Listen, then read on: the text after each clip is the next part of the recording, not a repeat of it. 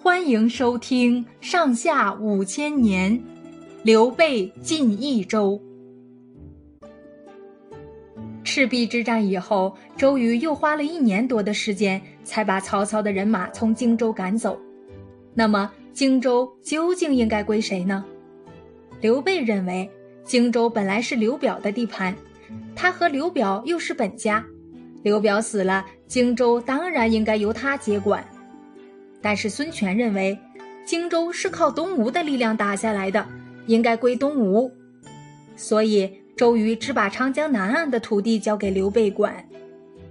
刘备认为分给他的土地太少了，很不满意。不久，周瑜就病死了，鲁肃才劝说孙权把荆州借给刘备。可是借人家的地方总不是长远的办法。刘备就想开辟新的地盘。按照诸葛亮的计划，本来是要向益州发展的。正好在这个时候，益州的刘璋派人来请刘备了。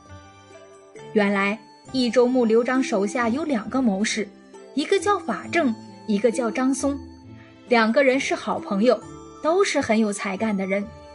他们认为刘璋庸碌无能，在他手下干事没有出息。想谋个出路。当曹操打下荆州的时候，刘璋曾经派张松到曹操那里去联络。那时候曹操刚打了胜仗，有点骄傲，再加上派去的张松个子矮小，外貌平常，曹操根本不把他放在眼里，这就把张松给气走了。张松回到成都，对刘璋说。曹操野心很大，恐怕想并吞益州哩。刘璋着急起来，张松就劝他说：“刘备是主公的本家，又是曹操的对头，跟他结交就可以对付曹操。”刘璋听信了张松的话，就派法正到荆州去联络。法正到了荆州，见到刘备，刘备很殷勤的接待他。同他一起谈论天下的形势，谈得十分融洽。法正一回来，就和张松秘密商议，想把刘备接来做益州的主人。过了不久，曹操打算向汉中发兵，益州就受到了威胁。张松趁机劝刘璋把刘备请来守汉中，于是刘璋就派法正带了四千人马到荆州去迎接刘备。法正到了荆州，直截了当的告诉刘备说：“益州是十分富庶的地方，像将军这样英明，又有张松做您的内应，取得益州真是再容易也没有的事了。”刘备还有点犹豫不决。那时候，庞统已经当了刘备的军师，他坚决主张刘备到益州去。他说：“荆州土地荒凉。”而且东有孙权，北有曹操，不容易得志。要建立大业，就应该拿下益州做基础。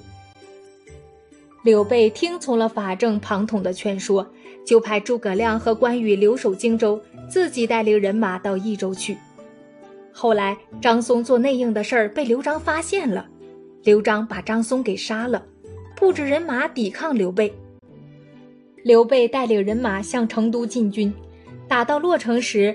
受到洛城的守军坚决抵抗，打了一年还没攻下来，庞统却在战斗中中箭死了。刘备攻破洛城后进攻成都，诸葛亮也带兵从荆州赶来会师，刘璋守不住，只好投降了。